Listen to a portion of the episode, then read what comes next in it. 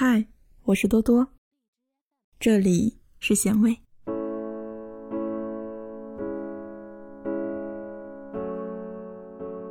优秀的人不是不合群，是群里没有你。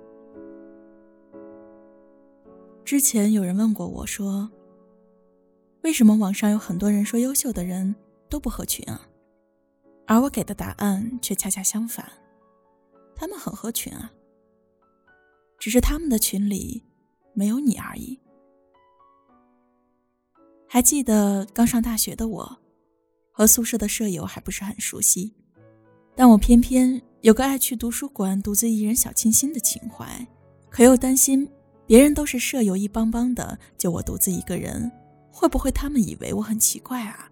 会不会他们以为我不合群啊？直到后来，我们宿舍六个人邀请我。每天上课、下课一起走，每个星期聚餐一次。嗯，我一直坚持如此，因为在外人的眼里，我们非常的合群。可是真正的关系是否达到如胶似漆的程度，只有我们自己知道。排斥外乡人的事件也没有逃过我的生活。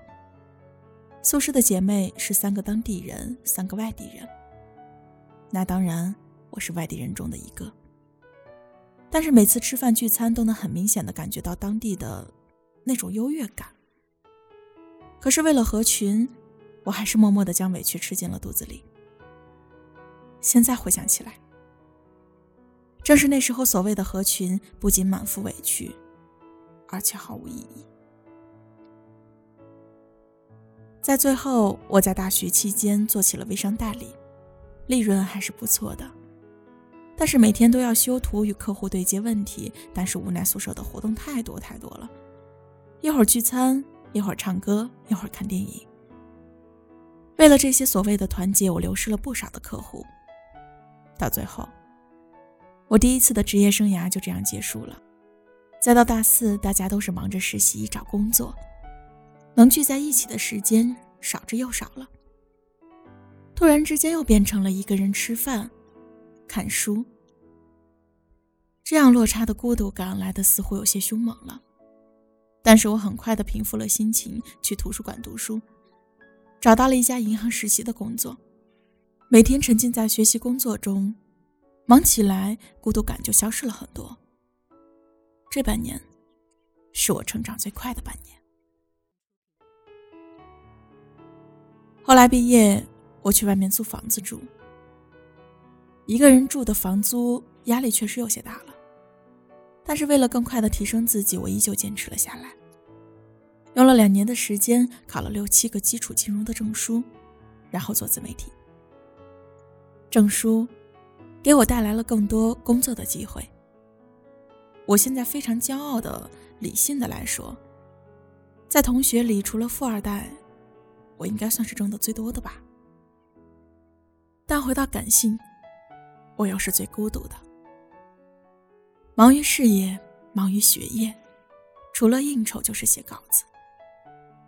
有时候回想起大学的那段时光，和舍友一起吃喝潇洒的生活，我不由得一笑。独居生活让我更加的成熟，工作的应酬让我进入了更多的圈子。这些的圈子里看似虚假，但是每个人都身怀绝技。我不懊恼自己大学期间的强迫合群，但我懊恼那阵子的胆战心惊。明明想要合群，但是又怕浪费自己的私人时间；明明想要独立，又怕被扣上不合群的帽子，不敢去做自己喜欢的事。说是合群，其实这种不成熟的合群，是对孤独的畏惧，不敢独立。真正出色的人对孤独的恐惧感低于一般人。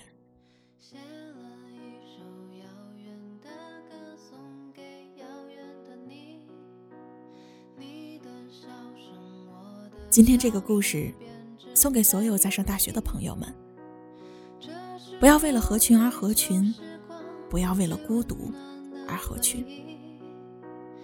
你真正要面对的是自己的内心。勇敢的去做自己想做的事吧，因为这才是你最关键的。